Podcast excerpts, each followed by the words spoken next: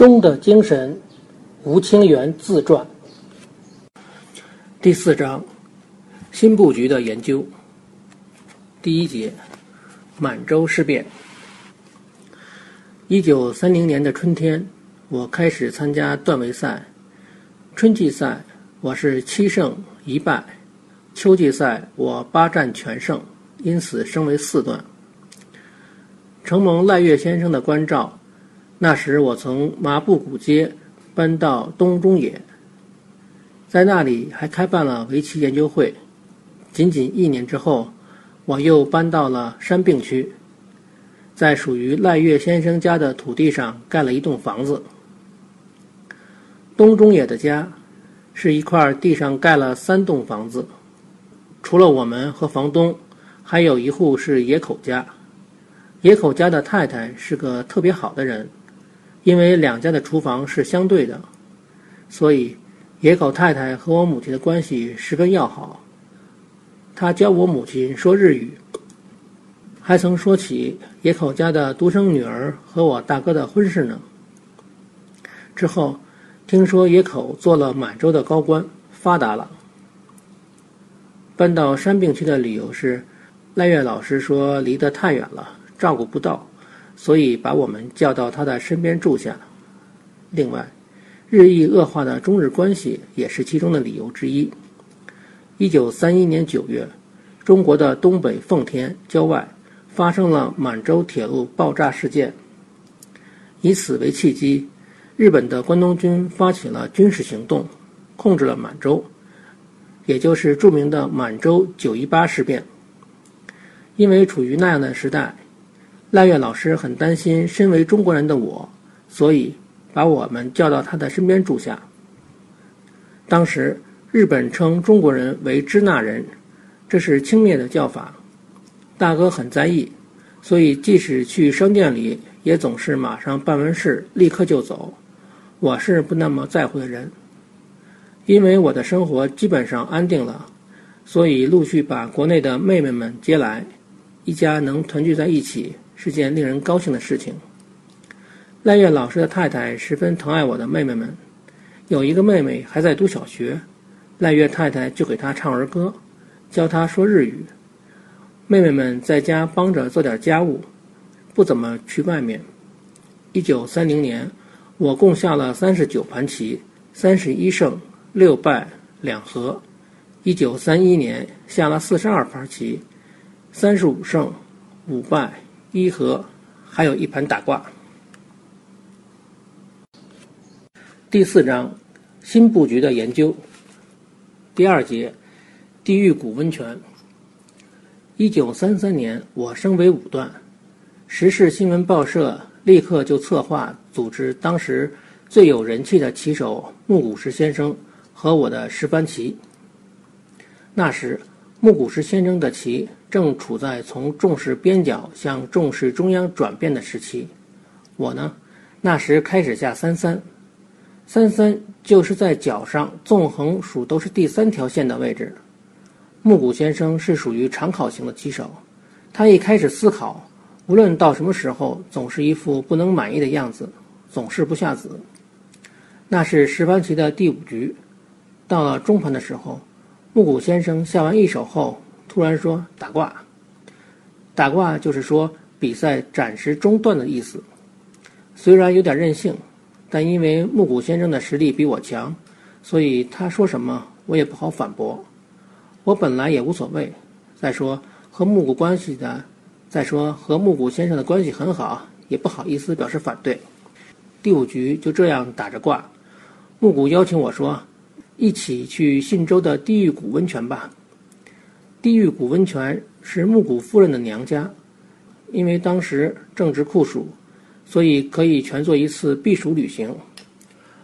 我当时也是因为受了邀请，所以就去了，其他方面也没有想的很多。我穿着和服便装去坐火车，终点是汤田中温泉。我在半路下的车。然后在山路里走了大约三十分钟，到达旅馆的时候，木谷先生和围棋记者宏原正广先生已经到了。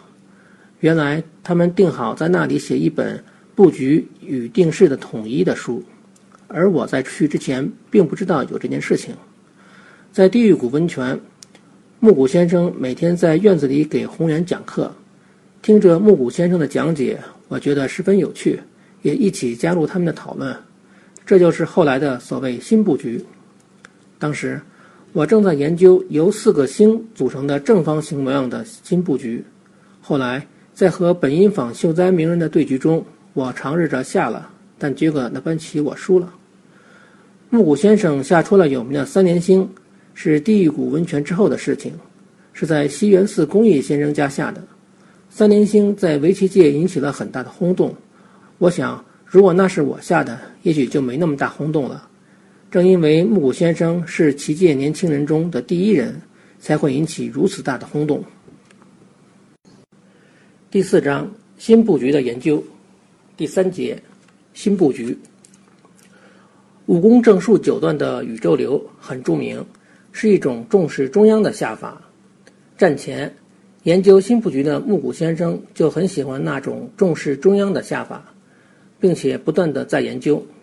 以前研究出真想力的江户幕府时代第一代的天文学家涉川春梅也是棋力很高的棋手，他的棋士名字。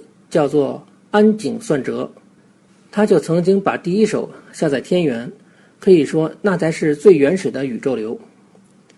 在地狱谷温泉是一九三三年的夏天，研究了新布局之后没多久，我们俩各自在比赛中都尝试了新布局，但也许还有未成熟的地方吧，我们俩都输了。但是在那一年秋天的段位赛中，使用了新布局思路的我们俩都取得了很好的成绩。不过，我的新布局是三三星天元。三三是占据角上的实地的，这和木谷先生重视发展中央势力的新布局有本质的区别。本因坊秀哉名人不喜欢木谷先生的棋风，也许是两个人的脾气不合吧。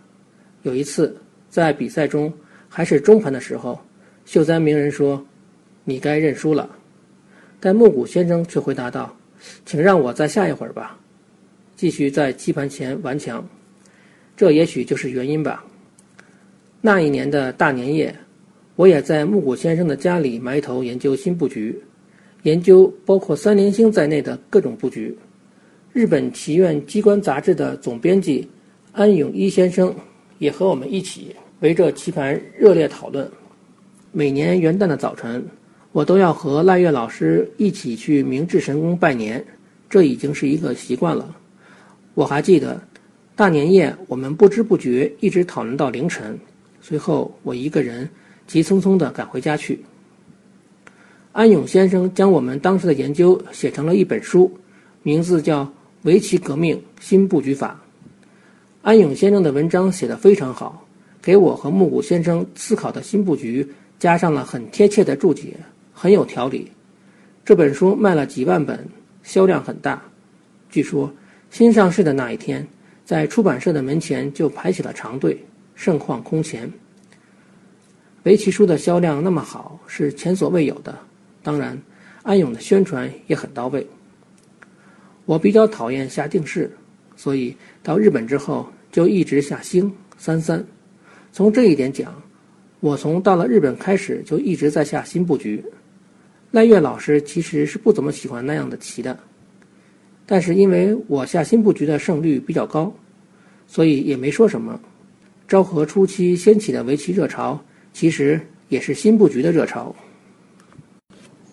第四章，新布局的研究，第四节，三三星天元。在新布局盛行的一九三三年十月，我和本因坊秀哉名人的对局。着实让棋界和棋迷吃了一惊。读卖新闻社主办了由五段以上棋手参加的淘汰制日本围棋锦标赛，最后的冠军将和本因坊秀哉名人对局。因为那年名人正好是六十岁，所以将此作为名人的花甲纪念对局。我当时是十九岁，在半决赛中，我战胜了木谷实先生，决赛中。我又战胜了师兄桥本宇太郎五段，获得了冠军。据说，读卖新闻社的社长正立松太郎，在我获得冠军后，竟然握着桥本的手对他说：“真是输得太好了。”这种感谢方法是很怪的。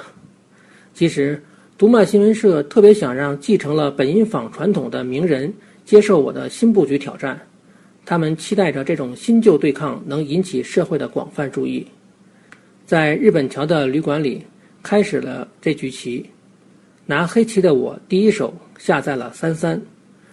江户初期的本因坊道策把三三称为鬼门，是禁招。在本因坊一门，当时还有那样的传统：如果下了禁招的话，是要被逐出师门的。因此，谁都害怕，不敢下。但尽管棋圣道策的棋很高，可他不说明三三不能下的原因，就要将弟子逐出本因坊门，也是很奇怪的规定。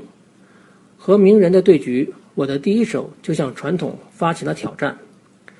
第二手我下的是星，第三手是天元。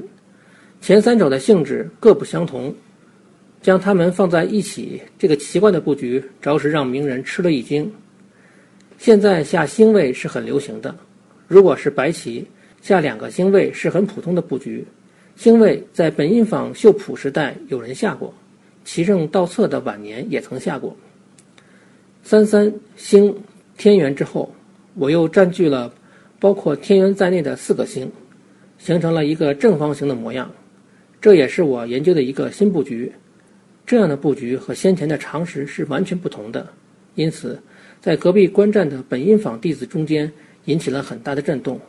这完全和本因坊一门所教的布局背道而驰。当然，棋迷们也十分震惊，影响很大。这样的对局。使得读卖新闻的销量直线上升。第四章，新布局的研究。第五节，打卦。三三星天元的新布局，让本因坊秀哉名人大吃了一惊。打卦就是中断比赛。这盘棋打挂了十三次，在第十四次重新比赛后，终于结束了。秀哉名人一到困难的局面，就开始说头疼等等，然后马上就宣布打挂了。有一次，我下了一步预先想好的棋，结果名人长考了三个半小时后，最终还是没有下子就回家去了。一定是我下的那手棋不在他的预想之内。一九三三年十月十六日开始的比赛，不断的中断之后。结束时已经是第二年一九三四年的一月二十九日了，一局棋居然下了三个半月，从中大家也能明白那局棋的不同寻常了吧？发生这样的事情，我觉得这是日本社会的不可思议。输给名人对我来说也是很正常的。对于这盘棋，我是想尽力下好而已。棋局直到一百五十九手。都是秀哉名人苦战，名人的形势不乐观，但他的一百六十手下出了一个妙手，到二百五十二手结束，最后名人两目胜。可这第一百六十手的妙手事后也引发了不少问题。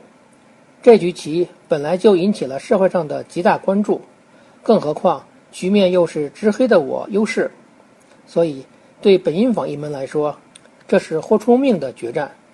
据说，名人的弟子都聚集到名人家中，每天都在研究当天的实战棋谱，大家一边讨论，一边考虑对策。这第一百六十手的妙招，后来听说是名人的弟子前田辰尔武断发现的。实际上，担任日本棋院副总裁的大仓喜七郎先生，好像事先就知道了这第一百六十手的妙棋。为什么这么说呢？因为比赛的前一天，他请木谷先生和我吃饭，在回来的路上，大仓先生很无意地问了一句：“名人如果下在那儿怎么办？”因为大仓先生是业余爱好者，所以当时我也没有把他的话放在心上。但第二天，名人果然那样下了，我很吃惊。那手棋的确十分妙，几乎已经要将黑棋击溃了，所以。我长考了一个小时左右，好不容易使得局面没有崩溃，不管怎样，这局棋在一种很异样的气氛中进行的。第四章，新布局的研究，第六节，和名人对局之后，和名人本因坊秀哉的对局，结果以名人的胜利而告终，但也遗留了几个问题：一是。决定名人胜利的第一百六十手的妙手，据说是他的弟子发现的。大家都在说这样的传闻，在这样的背景之下，封手问题就自然地被提了出来。封手是指在比赛打挂或者中断的时候，对局者事先将下一手写出来，然后封起来。战前每次打卦的时候，将弟子们召集起来一起研究对策，是很经常的事情，但这有失公平。这局世人瞩目的棋局结束之后，好朋友木谷十五段请我去银座还是别的什么地方吃饭。木谷先生是那种话语不多的人，我想是以此方式来安慰我吧。过了四年，秀哉名人的隐退棋是和木谷先生下的，那时木谷先生就强烈要求采用封手制度，结果终于得以实现。赖月老师也觉得名人的做法太过分了。对我输掉这盘棋也很不高兴，虽然输了棋，但我自己却没有感到悲伤。我认为，比起这盘棋来说，这期间的段位赛更为重要。秀哉名人也意外地对我很满意的样子，好像想让我成为他的朋友。他甚至邀请我一个人去了他的新家。但是直到战后，还因为这盘棋引起了一些摩擦。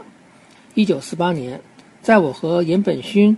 升降十班棋的前一天晚上的记者招待会上，赖月先生在事先声明说只是内部说说而已，不能登在报纸上之后，就对新闻记者讲了当年第一百六十手的故事。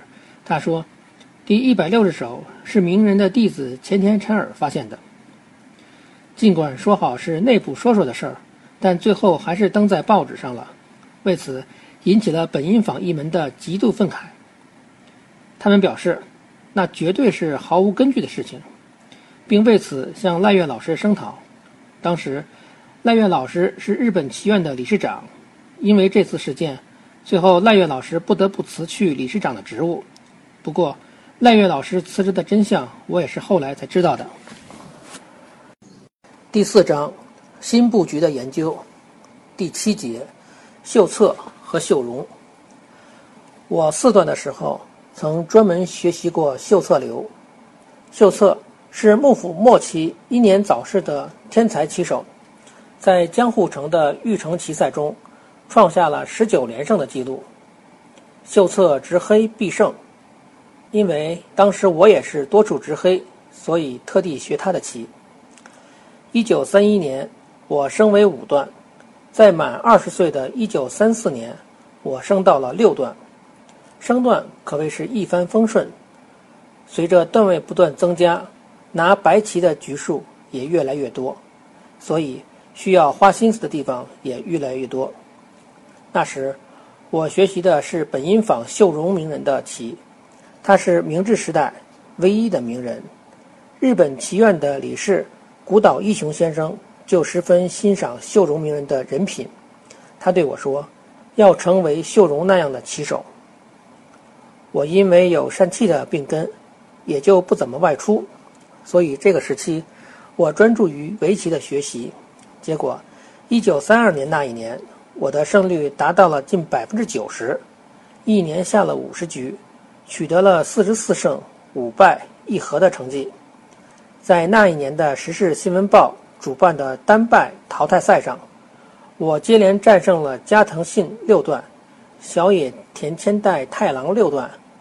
村岛一纪五段等十八位棋手，在春天的段位赛上，我还第一次直白战胜了木谷实五段。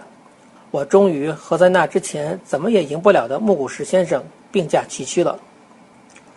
一九三三年，我的成绩十分稳定，二十五胜九败三和。这段时期的身体状况也不错，一直担心的肺结核没有复发，比赛的数量也增加了。这一年和木谷实先生下了十番棋，第一局我中盘胜，第二盘是木谷实先生中盘获胜。去新布局诞生的地狱谷温泉是第五局下到一半的时候，至第六局双方战成三胜三败的时候，因为木谷实先生率先升为了六段，所以那个十番棋也就终止了。从当时我俩的棋力上讲，我是处于追赶的地位。六年后的升降十番棋中，我战胜了木谷实先生，将他打到了降格，可以说。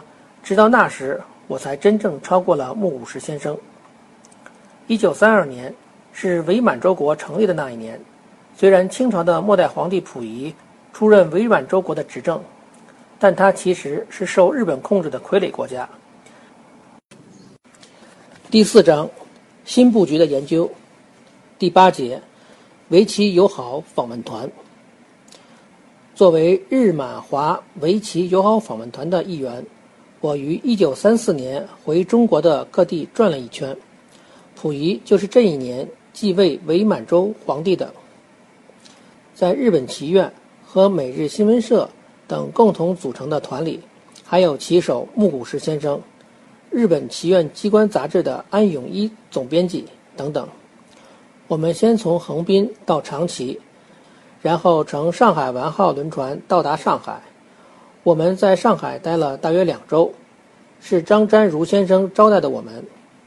张先生和英国方面很熟悉，是一位大富翁，他的棋也很厉害。北京、青岛等中国各地的围棋代表都来到上海下友好比赛，在那些棋手中间，有我去日本前关照过我的顾水如先生和刘昌华先生。在中国期间。我一直担任友好团的翻译工作。令人惊讶的是，三连星等新布局已经传到了中国，中国棋手都在模仿着下。我这次是去日本之后的第一次回国，相隔了六年，重新踏上中国的土地，真是分外亲切。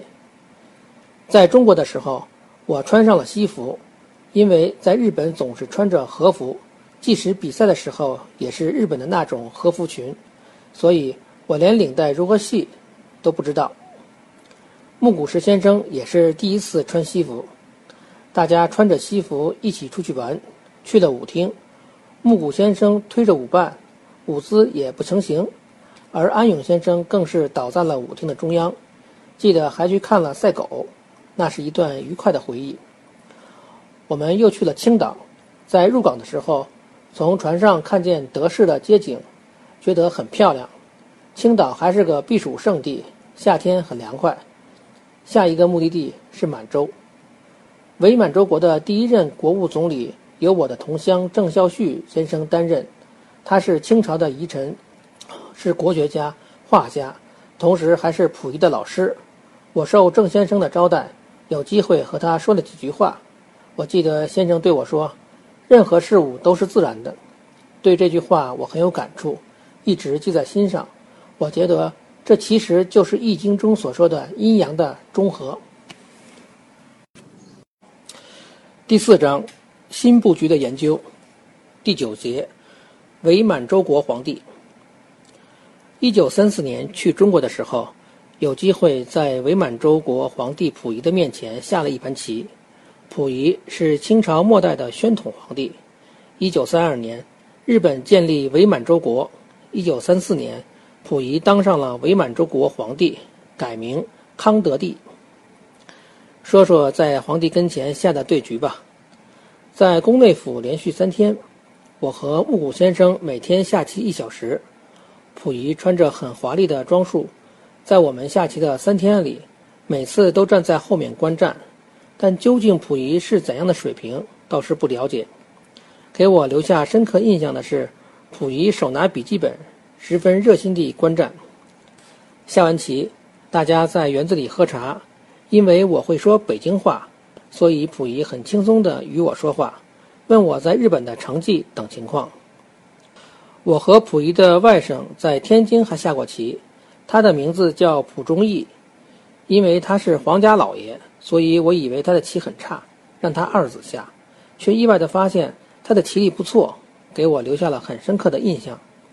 这次在中国大约有两个月左右，木谷先生每天都能收到夫人的情书。木谷只给我一个人看，总是差不多的内容，但独身的我却是羡慕异常。回到日本时要经过朝鲜，进入朝鲜的时候所带物品都要受到检查，为此大家都下了火车。木谷先生为夫人买的中国特产是钻石，为此却受到了盘问，连我们一起都牵连了进去。我们被关了一个晚上，可以说是一场意外的闹剧。